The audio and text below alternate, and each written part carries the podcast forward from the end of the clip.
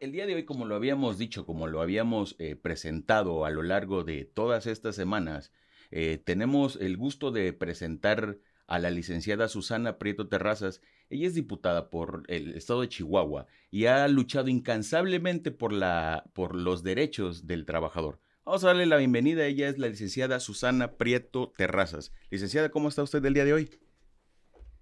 Hola, muy buenas tardes, Rafael. Muy bien, ¿y usted? Muy bien, excelente. Licenciada, gracias por, por la oportunidad que, que, tenemos de presentarla el día de hoy. Y bueno, el día de hoy para hacer eco juntos, de verdad que estoy muy, muy emocionado. Quiero que sepan que Susana eh, nos está atendiendo. Tenemos unas complicaciones técnicas, pero ella, como siempre, tan profesional, eh, nos ha dado la oportunidad de estar así con todo este espacio.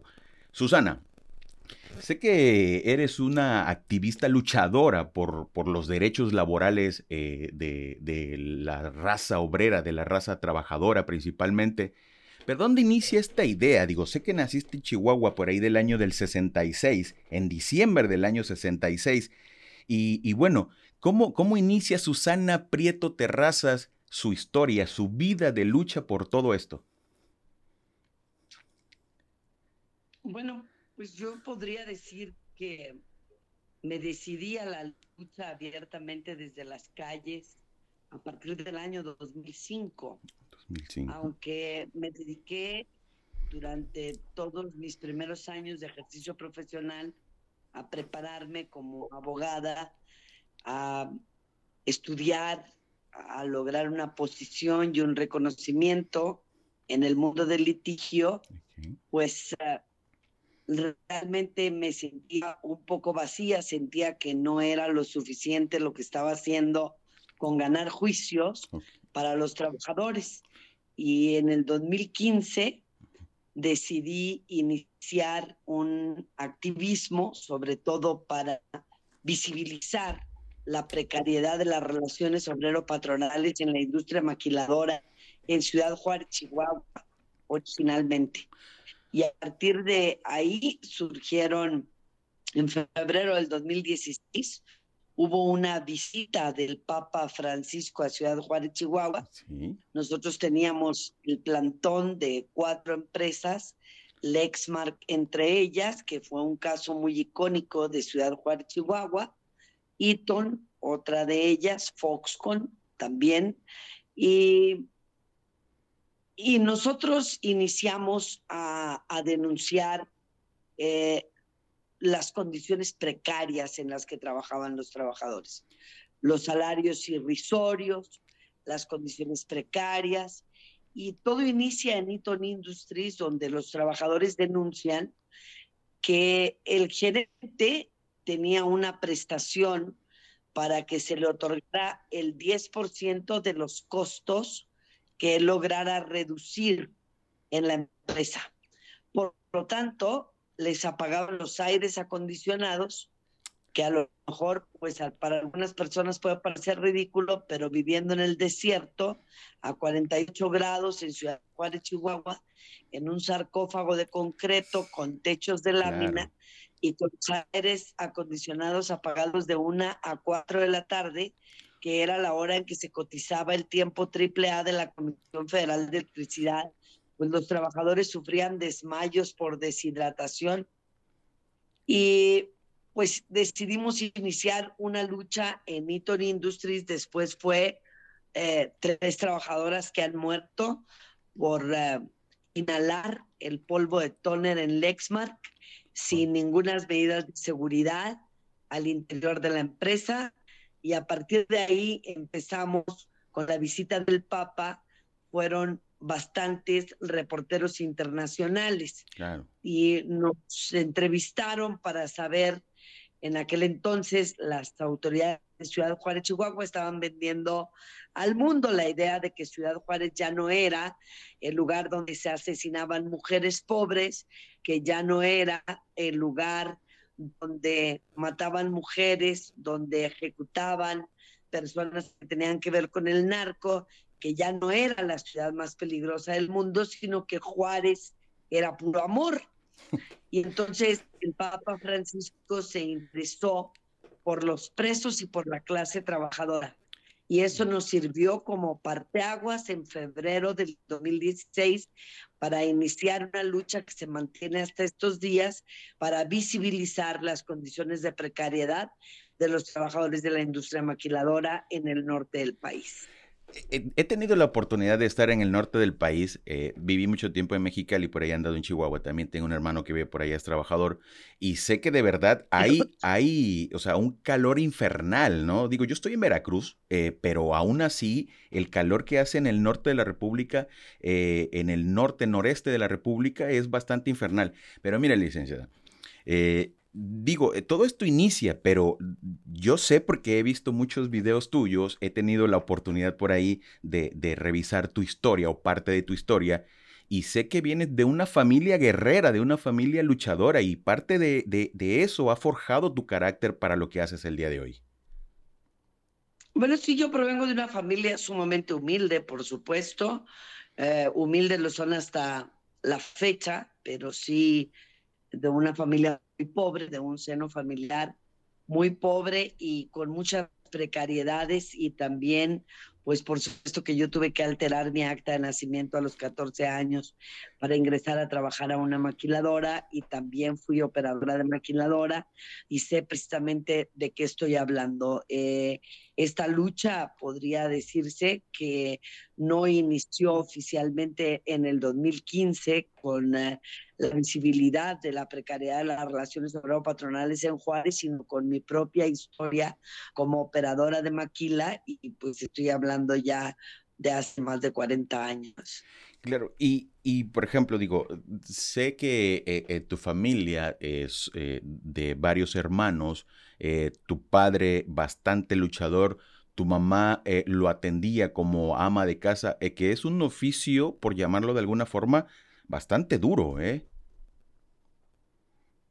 Bueno, sí, mi mamá fue una excelente ama de casa, pero también fue una mujer que trabajó a escondidas de mi papá para poder ayudarle con el gasto. Nosotros somos tres hombres y tres mujeres, somos seis hijos y mi padre y mi madre ocho una familia de ocho no se puede mantener tan fácilmente. Mi padre eh, solo estudió hasta cuarto año de primaria y mi madre hasta segundo año de primaria. Mi madre concluyó sus estudios de primaria y secundaria ya en su edad adulta, pero mi padre pues solamente la primaria porque evidentemente yo crezco en un seno familiar patriarcal donde no se permitía que las mujeres trabajaran y el machismo premiaba, pero, pero mi madre sabía perfectamente bien que tenía que hacer algo para poder sacar la familia adelante porque era imposible que mi papá con un sueldo de obrero en una fábrica que se llamaba Molduras de Pino pudiera sacarnos adelante. Eh, bregó por muchos caminos. Mi padre, mi padre fue taxista. Eh, cuando nací era taxista del Hotel Camino Real en Ciudad Juárez, Chihuahua. Después de ahí fue, ingresó no sé ni cómo, como ejecutivo de cuenta del banco BCH con las limitaciones escolares que tenía. Evidentemente era un hombre sumamente inteligente, aunque no tenía ninguna escolaridad. Llegó a ejecutivo de cuenta de un banco, después de eso inició en la maquiladora desde operador y llegó a ser gerente, sobre todo en las áreas de compra. Y, pues mi papá fue un, hombre ejemplar para mí y pues mi madre no se queda atrás, por supuesto, es una es una mujer en trona, es una mujer que no sabe de límites, es una mujer que se fija metas y los cumple, y es mujer que no puede estar limitada por nadie, ¿no? O sea, en ese patriarcado donde ella se suponía no debía trabajar, eh, brincó las trancas y dijo, aquí es por mis hijos, aquí es por sacar adelante a un hombre necio que cree que solo puede y que no puede. Y pues por supuesto que yo estoy muy, muy orgullosa de mis padres porque ellos forjaron a, la mujer que soy y a los hombres o las mujeres y los hombres que somos en mi casa, mis hermanos y yo. Y es que lo, lo siento así, ¿eh? porque Mira, eh, Susana, eh, en, en, el estado de Veracruz hay una ciudad que se llama Alvarado, ¿no? Entonces, en Alvarado, cuando, cuando alguien habla, el tono de su voz es un poco elevado y a veces dicen, eh, me está hablando fuerte, me está hablando golpeado. Pero es básicamente, digamos, el esfuerzo de, de, las familias que te orillan a hacer así, ¿no? Pero después de todo este esfuerzo de tus padres, ¿cuál es la intención por estudiar eh, en la universidad? ¿Qué estudiaste? Digo, sé que, sé que eres eh, abogada, pero ¿cómo llegaste ahí? ¿Cuándo pasó por tu mente ser abogada? Nunca pasó por mi mente ah, ser abogada, ah, pasó por la mente de mi papá. Ah, mira. Mi papá fue quien decidió que yo debía estudiar derecho, que yo tenía eh, ciertas virtudes que él apreciaba en mí, una facilidad de palabra nata, eh, una mujer que le gustaba desmarejar las las madejas de estambre y poner las cosas en su sitio, claridad para ver los problemas y ver el camino de resolverlos. Y pues em, prácticamente podríamos decir que mi padre me obligó a estudiar derecho. No estaba dentro de mis planes estudiar derecho ni ser abogado. ¿Y, ¿Y, qué era lo que querías estudiar inicialmente cuando decidiste una carrera o te decidieron inclinarte hacia una carrera? Yo quería ser ingeniero petroquímico. Okay me interesaba mucho estar en las plataformas de Pemex por allá en, en alta mar y realizar investigaciones sobre el petróleo y sus derivados, pero curiosamente lo que yo estudié no tiene nada que ver con lo que decía estudiar. Polos opuestos totalmente, ¿no? ¿Y cómo te sientes? Digo, lo estudiaste porque lo dijiste tú con esas palabras, licenciada, eh, el patriarcado te obliga, ¿no? Pero ¿cómo te sientes hoy después de hacer lo que, lo que hiciste por la inclinación educativa a la que te inclinaste? Bueno, la verdad es que a partir de el sexto semestre de la escuela de la Facultad de Derecho en Ciudad Juárez, en la Universidad Autónoma de Ciudad Juárez, yo descubrí el derecho administrativo, el derecho bancario, el derecho laboral y la verdad empecé a tomar un fuerte interés en eh, dirimir las controversias, sobre todo en materia laboral, de defender a la clase trabajadora o en un momento dado a la clase campesina, porque evidentemente son mis orígenes. Yo soy nieta de, de, una mujer que fue sirvienta hasta el último día de su vida y de mi abuelo que fue jornalero, eh, migrante en Estados Unidos, mi abuelo Daniel. Entonces, evidentemente la defensa sobre las clases vulnerables me llamó siempre la atención precisamente porque eh, en, ese origen humilde que yo tuve, mis abuelos decían que la gente pobre se moría pobre, que no había oportunidades para salir adelante y que no había que aspirar a mucho si no queríamos estar frustrados. Sin embargo, yo fui una mujer que siempre fue rebelde y que dije, ¿por qué jodidos no? Claro. nada, yo, yo, personalmente le digo que pobre no me voy a morir. Y que si tengo que trabajar 26 horas de las 24 que tiene el día 26, voy a trabajar, pero yo voy a salir adelante, mis hijos tendrán que tener un diverso nivel de vida, mis nietos en consecuencia, y que esto sí se puede, y se puede y tiene que ver con el estudio, con el esfuerzo, con la rebeldía, con la preparación, con ser honesto, con tener una una carrera eh, y, continuar, por ejemplo, la educación que me dieron en mi casa, que yo aprendí a no mentir, no robar y no traicionar desde el seno de mi hogar.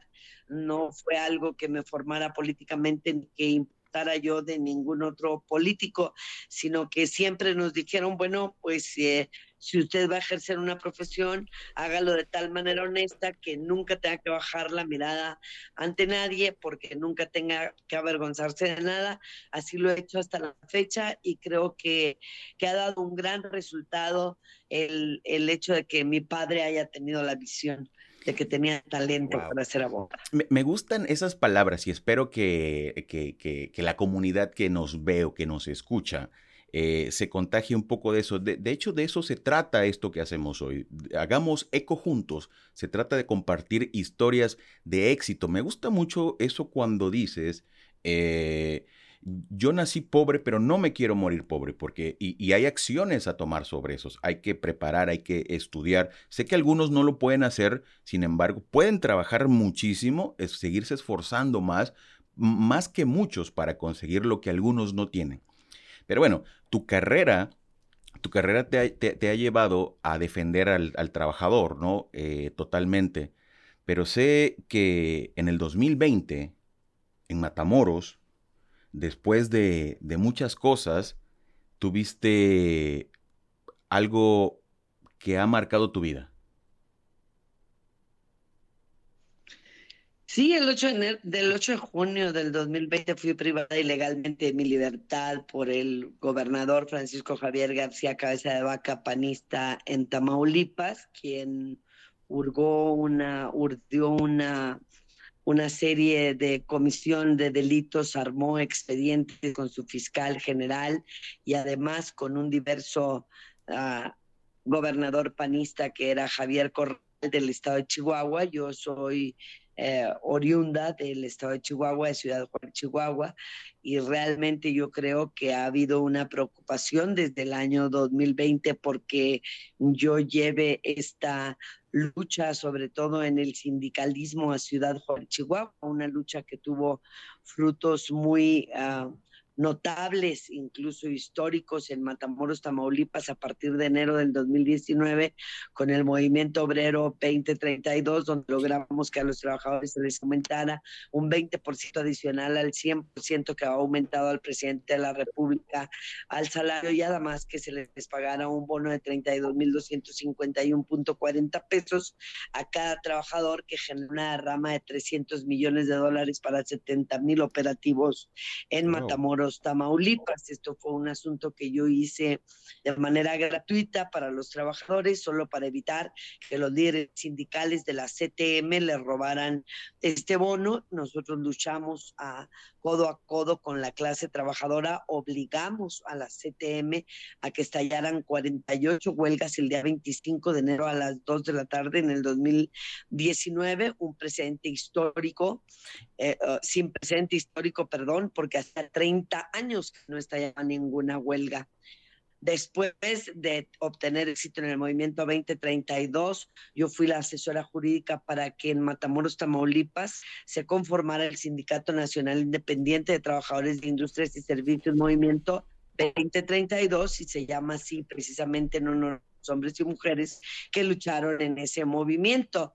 Ya como sindicato presentamos 40 demandas para pelear la titularidad de los contratos colectivos de trabajo a las TM y hasta ahí terminó el corrido, ¿no? Ahí los líderes etemistas acordaron con el gobernador del estado, con los líderes empresariales de la Coparmex, de la Canacintra, de la Canaco, de Index, privarme de mi libertad bajo el concepto de que si lograban cortar la cabeza de la víbora, que era este gran movimiento obrero sin precedentes en contra de la industria transnacional en el norte del país, luego entonces habrían de terminar con el movimiento por completo. Y pues fue así que me acusaron de delito, un delito que, por el que no se había juzgado a nadie desde 1793 en Tamaulipas, que era sonada o motín, amenazas, coacción de particulares y delitos contra servidores públicos, ninguno de ellos, por supuesto, configurado ni, por supuesto, cometido por mi persona, pero armaron muy, muy bien a, con los jueces que trabajan para el gobernador, que se giraran órdenes de aprehensión en mi contra, tanto en Tamaulipas como en Ciudad Juárez, Chihuahua, y estuve privada de mi libertad desde el 8 de junio hasta el 1 de julio del 2020 en el penal de Tamatán en Ciudad Victoria, Tamaulipas. Licenciada, ¿qué experiencia tan horrorosa para ti y para tu familia? ¿Cómo es ahí adentro? ¿Cómo te trataron? Bueno, eh, el lugar es horrible. Es un penal muy viejo, de más de 100 años de existencia es el penal con el mayor número de motines a nivel nacional, uno de los más peligrosos. Es un lugar que está controlado por las mafias al interior, como muchos otros penales en el país. ¿Cómo me trataron? La verdad es que me trataron bien y mal. Es muy importante que tú sepas que el cariño que se tiene hacia mi persona en Tamaulipas después del movimiento 2032 es lo que me mantuvo durante esos 24 días al interior del penal de Tamatán, porque había muchos reos que llegaban y me llevaban mazapanes o me llevaban dulces, me daban mensajes de aliento de sus familias que vivían en Matamoros, en Ciudad Victoria, me hacían llegar libros a través de los de los presos porque yo no tenía visitas, las visitas que tenía solo eran para llevarme comida una vez al día, fue algo que la verdad no quiero recordar, fue algo muy penoso para mí, sobre todo para mi familia, que tuvo que pasar vejaciones y humillaciones que la verdad nunca creímos que podríamos confrontar porque somos una familia que crecimos en márgenes de la honestidad, que nunca hemos cometido ningún delito, que no esperábamos jamás estar en una situación como esta y fue muy doloroso para mí. Sin embargo, hubo celadores o celadoras muy crueles, mm, mm, em, una doctora que parecía que me odiaba, que también era muy cruel conmigo respecto de mis padecimientos de salud, eh, pero hubo otros, otros celadores que, que fueron extraordinarios, que me mandaban mensajes, que me decían, no se doble, lo que quiere el gobernador es verla doblada y si le doblega el espíritu va a lograr su objetivo. Se necesita más... fuera, que luchó fuera de varios países, no solo de México, activistas de Estados Unidos, de Canadá, de Inglaterra, de Francia, de Rusia, de Corea, de Uruguay, de Argentina, de Colombia, de Venezuela. La verdad, fui muy bendecida y, mi asunto le dio la vuelta al mundo entero reconociéndome como una presa política de los panistas y específicamente del gobierno de Francisco Javier García Cabeza de Vaca.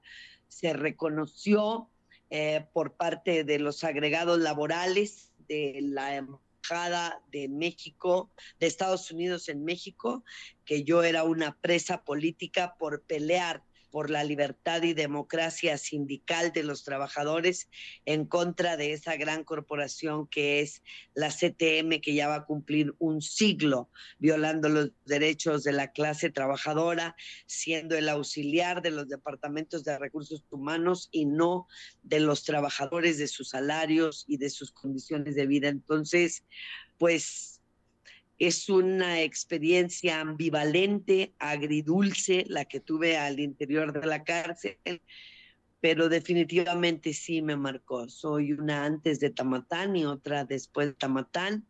Eh, con el tiempo he ido trabajando un poco esto de abordar el tema sin, sin que genere tanta excedencia en mí, sin llorar, sin que se me quiebre la voz, pero la verdad del hecho está ahí. Y pues eh, los actores políticos del Partido Acción Nacional, que fueron el gobernador de Chihuahua, Javier Corral, y, y el de Tamaulipas, Francisco Javier García Cabeza de Vaca, no lograron su objetivo, porque finalmente los celadores que me dijeron, ellos lo que quieren es doblar su espíritu, tenían toda la razón del mundo. Si hubieran doblado mi espíritu, hubieran ganado, pero no ganaron. Yo salí de la cárcel robustecida, con la plena convicción de que debo seguir luchando y de que nadie va a doblarme y mucho menos a quebrarme porque por lo que yo lucho es por clases que no tienen voz, por eh, personas vulnerables que tienen miedo hasta de hablar o mirar a los ojos a sus verdugos y creo que yo le debo esto a la clase trabajadora mexicana después de tanto que he obtenido de ella. Y, digo, ah, e, es, una historia, pues, como bien lo dices, eh, Susana, agridulce, ¿no? Pero, digo, sé que la respuesta obviamente será así, pero ¿Vale la pena? Sí vale la pena. Claro. Vale la pena porque si tu paso por la vida logra sembrar la semilla en una sola persona respecto de que es trascendental informarse sobre tus derechos para que puedas ejercitarlos y para que con ello puedas evadir el abuso y la esclavitud sobre tu persona y tu familia, yo pienso que vale la pena. Siento que vale la pena y dijiste un tema medular de nuestra sociedad, la familia. ¿Qué piensa tu familia de todo esto? Mi familia no está de acuerdo y mucho menos desde que estoy, desde que caí en prisión, por supuesto, de que yo continúe con este, con el activismo en, pro de los derechos de los trabajadores. No está de acuerdo con muchas cosas. A veces ellos sienten que la propia clase trabajadora ha sido ingrata conmigo, que no ha correspondido en la medida que yo le eché la carne al asador para que se respetaran sus derechos, que solo me usan cuando requieren de que les vuelva a ayudar por reparto de utilidades, por legitimaciones de contratos, por revisión, que se acercan a mí cuando les conviene, que se alejan de mí cuando les conviene o cuando ya no les conviene. Y, la verdad es que están en un proceso, en un proceso de aceptación. Eh, que quizá va a tardar, o quizás nunca va a llegar. Ellos no están de acuerdo con que continúe por este camino, pero mi vida es mi vida y la vida de ellos es la de ellos y yo creo que debemos ser respetuosos ellos de mi vida y yo de la de ellos para que en esa medida podamos tener más éxito en nuestras relaciones interfamiliares. Y, y, qué bueno, ¿no? Digo, el respeto debe existir siempre en todos lados. Pero, ok, eh, empiezas, el día de hoy eres diputada federal, ¿sí? Por el estado de Chihuahua. Pero eres diputada por Morena. ¿Cómo llegas a Morena?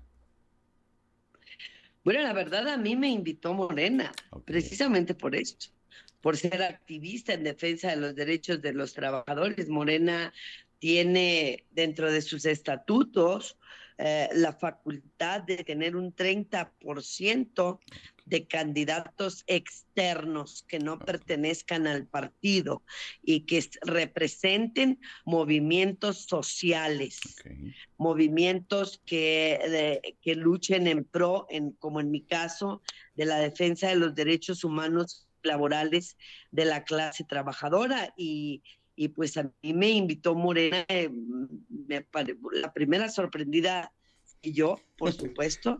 Hay alguna gente que, por ejemplo, dice que si vendía la clase trabajadora al aceptar una diputación, pero normalmente es gente de izquierda malintencionada que luego dice, oh, vendió la clase trabajadora. Yo sigo trabajando por la clase obrera y mis iniciativas están ahí y siempre estoy trabajando para que he descubierto dentro de la Diputación que yo puedo plantear iniciativas no solo para ayudar a trabajadores de Matamoros y de Ciudad Juárez, sino de toda la República Mexicana. Entonces, mm, ha sido algo muy novedoso para mí, pero también satisfactorio.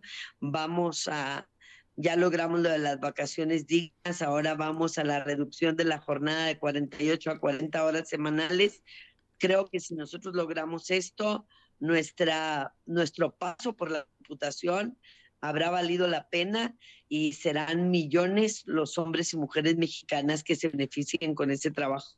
Claro, 16 iniciativas, 11 proposiciones con punto de acuerdo, 40 eh, posicionamientos en pleno. Y lo que acabo de escuchar, de hecho eso fue lo que me llevó a ti, Susana. Eh, eh, conozco gente que está en, el, en, Chihuahua, eh, conozco gente que está en el norte, noreste de la República, porque he tenido la oportunidad de trabajar por aquellos lugares. Y, me, y me dijeron, oye, ¿conoces a la licenciada Susana Prieto Terrazas? Es diputada por Chihuahua, pero ella es, ella es una activista que está luchando por todos nosotros. Y yo les decía, yo he escuchado mucho de ella, Sin embargo, bueno, las actividades, porque aparte de hacer esto, pues tengo un trabajo como muchos, más de un trabajo para poder subsistir en, nuestro país. Entonces le digo, eh, conozco, he escuchado de su activismo, sin embargo, no tengo el placer de, de tal vez de tener esta interacción que tenemos el día de hoy. Por eso llegamos a ti, por eso llegué a ti el día de hoy, porque mucha gente me, me escribió y me dijo que por qué no eh, hacíamos esta plática. Pero bueno, las, las vacaciones ya están, ¿no? De hecho, ya he tenido hasta la oportunidad ahí en, en, la fábrica de disfrutarlas. ¿Por qué? Porque bueno, ellos programan vacaciones y como ya tenemos derecho a más, pues bueno, he estado eh, algunos días ausentes de mi trabajo para poder hacer algunas cosas. Pero ahora de 48 a 40. Eso es sumamente importante para nosotros, la clase obrera, la clase trabajadora, porque igual y hoy se puede ver a lo mejor un estudio, pero esto es lo que se ve en una cámara. Yo soy un obrero como muchos en este país. 48 a 40. ¿Cómo vamos eso? ¿De dónde nace? ¿A dónde quieres llegar con eso? Bueno, hace un siglo, más de un siglo, que no se revisa la jornada laboral en la constitución política de los Estados Unidos mexicanos. Me parece que si el derecho social no es progresivo, no puede beneficiar a nadie. Y el derecho social en México no lo ha sido. Se quedaron con la ley de 1930 y la última vez que la reformaron fue en 1970 y luego siguió la del 2019, pero todavía no se hacen efectivas estas reformas porque los trabajadores ni siquiera se han enterado de ellas. La jornada laboral se estableció en ocho horas diarias y fue resultado no solo de la lucha de hombres y mujeres mexicanas, sino de la lucha de hombres y mujeres alrededor del mundo para establecer que los límites de una vida ah, razonable, deseable, eh, fructífera, debería ser de ocho horas de trabajo, ocho de diversión o entretenimiento o actividades diversas y ocho para el descanso. Pero cuando se estableció, se estableció en la fracción primera del artículo 123 constitucional que serían ocho horas la jornada máxima diaria y luego se estableció en la fracción cuarta que se elaborarían seis días de la semana por uno de descanso. Mi propuesta estriba en que se elaboren ocho horas diarias, cinco días de la semana. Porque al dejar la facultad de que, eh, perdón, al, al obligar a los trabajadores a elaborar los sábados, dicen, por ejemplo, muchos patrones, bueno, pues que hay trabajadores que ya solo elaboran de lunes a viernes, sí, pero jornadas excesivas que exceden las ocho horas, que dividen las horas del sábado de lunes a viernes. Y entonces los trabajadores laboran 10 horas, 10 horas y media, 11 horas, 12 horas diarias y a eso le tienes que sumar los traslados de la casa a la fuente de empleo y de la fuente de empleo a la casa. Y entonces estamos teniendo que las jornadas excesivas de trabajo primero que nada afectan la productividad de las empresas contrario a lo que muchos empresarios han sostenido siempre para explotar a la clase trabajadora mexicana, siempre han dicho que entre más trabajas, más produces, y eso es falso. Un trabajador cansado ya no produce lo que produce un trabajador cuando llega a pilas en la mañana y se pone movido y lo otro, pero va menguando su, su esfuerzo durante el día y sus fuerzas, por supuesto, que van también menguando. Y después de la, quizá de las 35 horas, ya no rendimos igual a la semana. Entonces, la productividad aumenta en cuanto que menos trabajamos. Entonces, es importante que nosotros establezcamos ya muchas investigaciones del Senado y de la Cámara de Diputados han arrojado que somos solamente el país que menos vacaciones tenía a nivel mundial, sino los que más trabajamos, los que más horas trabajamos al año. Eso ha generado una descomposición del tejido social. Los trabajadores y trabajadoras no pueden compartir tiempo suficiente con sus hijos y con sus hijas. Y vemos que incluso por cuestiones de carácter político, con unos y con otros. Ya no hay guarderías que nos cuiden a los niños, nunca ha habido después de los cuatro años. Entonces los niños llegan a sus casas solos a la una de la tarde, dos de la tarde que salen de la escuela y tienen que esperar alrededor de las cinco o seis de la tarde que sus papás o sus mamás llegan a la casa. Evidentemente esto hace que haya una desatención hacia los hijos, que los hijos crezcan como venados solos por el monte y que por supuesto sean objeto los niños los jóvenes de gentes malintencionadas que los han hecho adictos, que los han metido a trabajar activamente, por ejemplo, en, en la venta, distribución y posesión de drogas, de metanfetaminas, de eh, qué sé yo. Y yo creo que es necesario regresarle un poco de justicia social al pueblo, descontando el número de horas que los trabajadores deben laborar por semana. Entonces, estamos impulsando que sea 40 horas semanales, 8 horas diarias de lunes a viernes, con sábado y domingo, días de descanso obligatorios.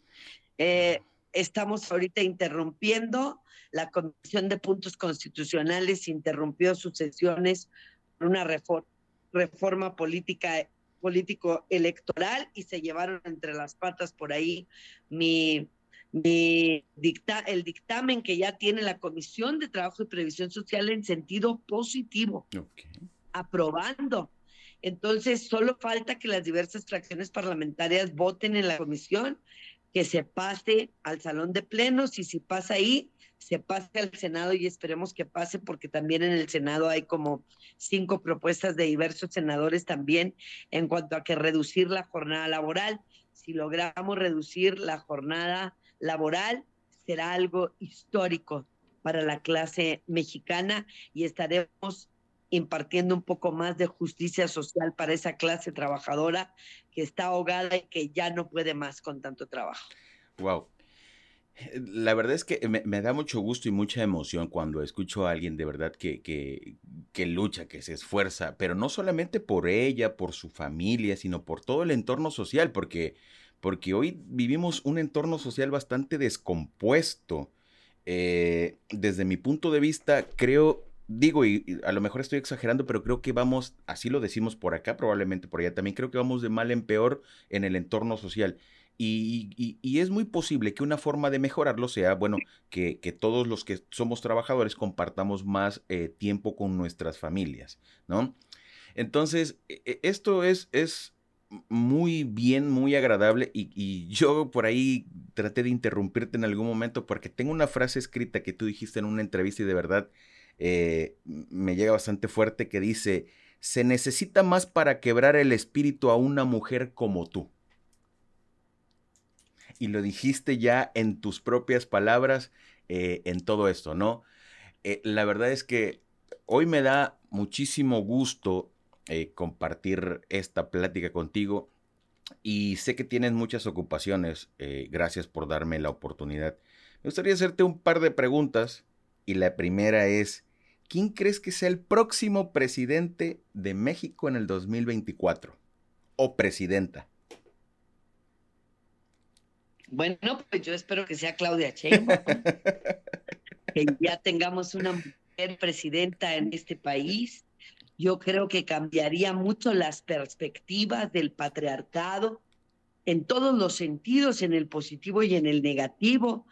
Yo creo que Claudia es una mujer mesurada, yo creo que Claudia es una mujer científica, preparada, con experiencia en la administración pública, que como mujer es sensible, como esposa, como madre, ha, tenido responsabilidades y yo creo que a ninguna mujer se nos ha dado la posibilidad de, poder eh, aplicar todo este conocimiento humano, científico y administrativo en pro y en beneficio de, las clases eh, vulnerables y no de nuestro país. Yo creo que lograría hacer un excelente equipo con varios grupos sociales a lo largo y ancho de la República Mexicana y, podría ser una consecución del proyecto de la cuarta transformación de Andrés Manuel López Obrador. Yo, la verdad, tengo mucha confianza en que sea Claudia. Yo te, ojalá y peleamos en todo el país para que así sea. Yo creo que es tiempo de las mujeres y, y yo creo que como nunca antes veo la maduración de los hombres en esa posibilidad, porque algunos años atrás hubiese sido imposible creer que los hombres pudieran abrir camino a una mujer en un país tan machista como México, pero ahora lo siento consciente, siento que esta transición en el poder que ha marcado Andrés Manuel López Obrador, que es un hombre sumamente sensible, ha tenido mucho que ver con que los hombres se orillen a que haya una consecución del proyecto de la cuarta transformación y viendo lo cerca que ha trabajado Claudia de nuestro presidente siempre, el, buen equipo que han hecho él como presidente de la República y ella como jefa de gobierno, pues yo esperaría que, que sí, que los mexicanos y mexicanas diéramos oportunidad a una mujer que fuera Claudia y que cada vez hubiera más mujeres en la administración pública federal, estatal y municipal y que las mujeres que lleguen a esos puestos no sean mujeres patriarcales, porque hay mujeres más patriarcales que los propios patriarcas. Entonces, yo espero que, que sí haya una sensibilidad en ese aspecto y ojalá y que fuera Claudia. Le estamos echando los kilos para que así sea.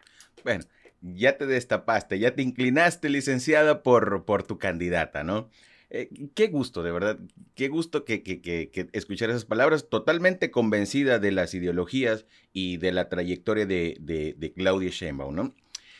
Hay una pregunta también que normalmente le hago y que es la clásica pregunta, la hago porque como clase obrera siempre nos las hacen cuando vamos a una entrevista de trabajo y dice, ¿cómo te ves en cinco años? Siempre que alguien nos entrevista nos hace esa, esa clásica pregunta y se me ha quedado marcado porque de repente uno no sabe qué decir, qué contestar, porque uno piensa, si contesto una cosa me van a decir, uy, eso no quería escuchar, si contesto otra, me van a decir, eso tampoco quería escuchar, no sé qué contestar.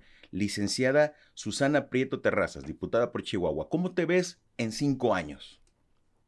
Pues mira, si la pregunta me la hace el entrevistador de un lugar de trabajo, yo le contestaría jodida, fracasada, casi, casi en la raya, allá nunca voy a poder ser como tú.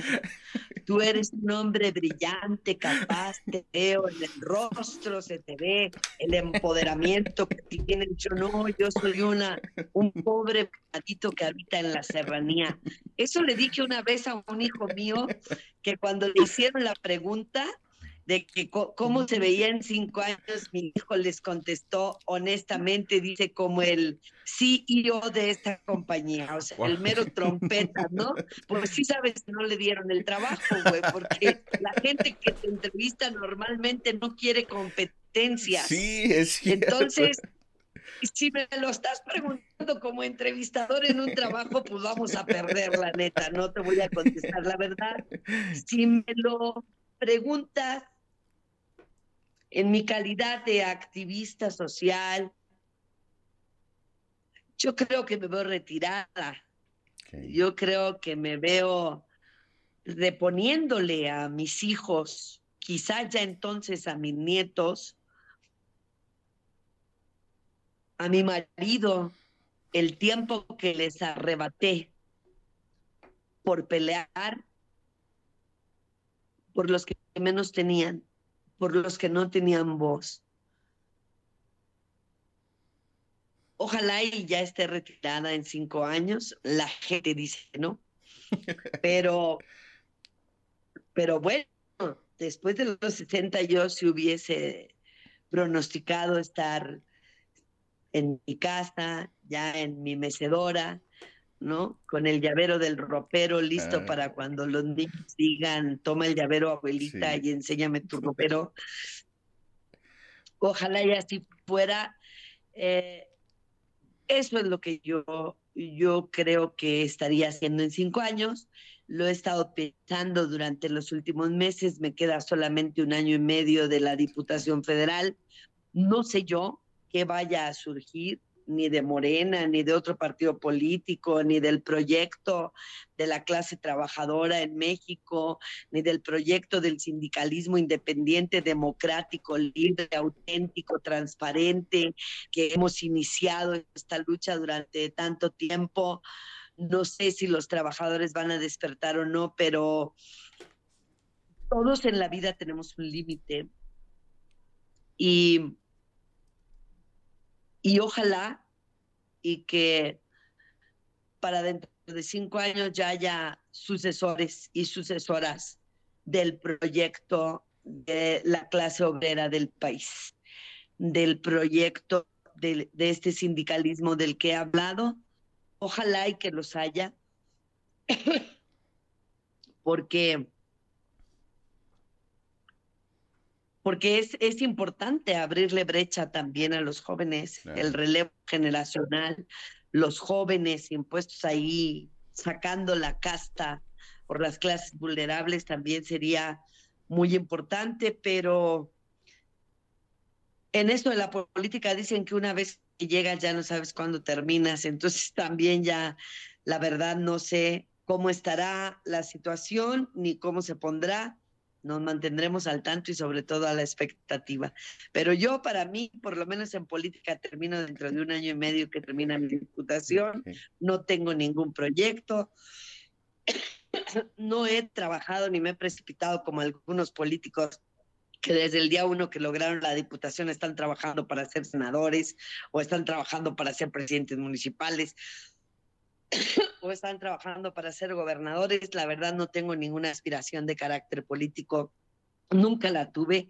La única aspiración que tuve es que la clase obrera salga adelante, que logren sacar la cabeza, mantenerla erguida, conocer sus derechos, luchar, tener la conciencia de que cada día que amanece es un nuevo día para luchar y que siempre debemos luchar porque si la lucha descansa, no avanza. Ojalá ya haya jóvenes interesados en esta lucha y haya gente que se incorpore para poder seguir guiando a los trabajadores que tanta información y tanto y, tanta enseñanza necesitan para poder organizarse desde las bases y lograr tener cada vez eh, mejores salarios, mejores condiciones de vida, mejores sindicatos, mejores representantes. Ojalá que eso se pueda hacer. Susana, sé que tienes eh, despachos en Ciudad Juárez, creo que también lo tienes en Tamaulipas. Sí, en Matamoros, Tamaulipas, en Reynosa, Tamaulipas, en Nuevo Laredo, Tamaulipas, en Ciudad Juárez, Chihuahua. Voy, a estar, eh, cuando subamos este video que hoy está saliendo, vamos a poner los teléfonos de contacto, bueno, y alguna descripción de, de lo que a tu despacho se dedica, ¿no? Eh, de verdad quiero agradecerte muchísimo. Sé que eres una persona muy ocupada, sé que tienes una agenda eh, complicada. Nosotros agendamos este encuentro eh, de esta, por esta vía hace una semana. Y bueno, de verdad te agradezco mucho. Quiero, quiero mostrar en mi cámara, quiero mostrar en mi cámara para la gente que nos está viendo el día de hoy, discúlpame todo esto. Comunidad, la licenciada eh, bueno, tuve una complicación técnica y bueno, ella pues eh, desde aquí está, eh, estamos, hicimos cosas extraordinarias para poder compartir el día de hoy un mensaje con todos ustedes, con todos nosotros. Y de verdad le agradezco muchísimo, infinitamente, que a pesar de todos los inconvenientes que tuve con, con esto, porque parece que tengo un estudio, pero de repente la tecnología algo me falla. Y de verdad ella con mucho gusto eh, ha estado esperando para que, para que esto se diera el día de hoy. Susana, muchísimas gracias. ¿Un último mensaje de despedida? Pues a toda la clase trabajadora del país. Yo quiero mucho a la gente de Veracruz. Hay mucha gente de Veracruz en Ciudad Juárez, Chihuahua. Hay mucha gente de Veracruz en Matamoros, en Reynosa, Tamaulipas. Yo les quiero, yo les abrazo, yo les arropo. Yo estoy en mis redes sociales, en Susana Prieto Terrazas, en Susana Prieto Terrazas, en el Facebook en Terrazas, guion bajo en Twitter, en Susana Prieto Terrazas, en YouTube y en Susana Prieto Terrazas, en Instagram. Transmito diariamente, procuro hacerlo a las siete y media de la tarde, tiempo de Ciudad de México. Contesto sus preguntas, siempre una para que usted haga, comparta el video y que cada vez más trabajadores disipen sus dudas respecto de sus derechos y la forma de ejercitarlos. La única forma de vencer la esclavitud en este mundo es informándonos sobre nuestros derechos. Si no nos informamos, no los conocemos y no los hacemos valer. Así que ojalá y que los trabajadores perdieran la flojera y en vez de estar viendo programas que son vanos, que no les dan nada positivo, las mujeres, los 80 mil este, eh, bases de maquillaje para transformarse en las personas que no son, este, los hombres, de mujeres en algunas chichonas por ahí, en algunas, en algunas aplicaciones y demás. Yo creo que deberíamos de dedicar un ratito todos los días, 10, 20 minutos a escuchar esta transmisión. Ojalá puedan hacerlo. Yo estoy a sus órdenes para lo que les sirva. Envía Facebook de manera inbox. Todo el que me manda una pregunta le contesto. La verdad, no hay una sola persona a la que no le conteste sus mensajes. Eso es totalmente cierto. Lo sé por experiencia propia. Quiero terminar diciendo lo que te dije hace rato, Susana. Se necesita más para quebrarle el espíritu a una mujer como tú lo escuché y de verdad que cada vez lo repetí en varias ocasiones porque se me hizo una palabra bastante fuerte y de verdad creo que totalmente lo es. Se necesita mucho más que eso. Mucho más. Muchísimas gracias por haber compartido este espacio conmigo, que hoy nos están viendo un poco más. Y de verdad, muchísimas gracias por haberme tenido la paciencia de, de, de lo que hoy aconteció. Comunidad, muchísimas gracias por habernos visto, por habernos escuchado. Estamos en, en, YouTube, en Spotify, todas las plataformas de la licenciada Susana Prieto Terrazas, diputada por el estado de Chihuahua, aparecerán en, en la pantalla, han estado apareciendo a lo largo de este video. Muchísimas gracias, Susana. Un placer eh, haberte conocido por esta vía y estoy totalmente contento, de verdad, contento de haberte tenido como una participante eh, el día de hoy. Que estés muy bien, Rafael. Muchas gracias. Gracias a todos. Buenos días, buenas tardes o buenas noches. Hoy desde Ciudad y Puerto de Veracruz, México. Adiós.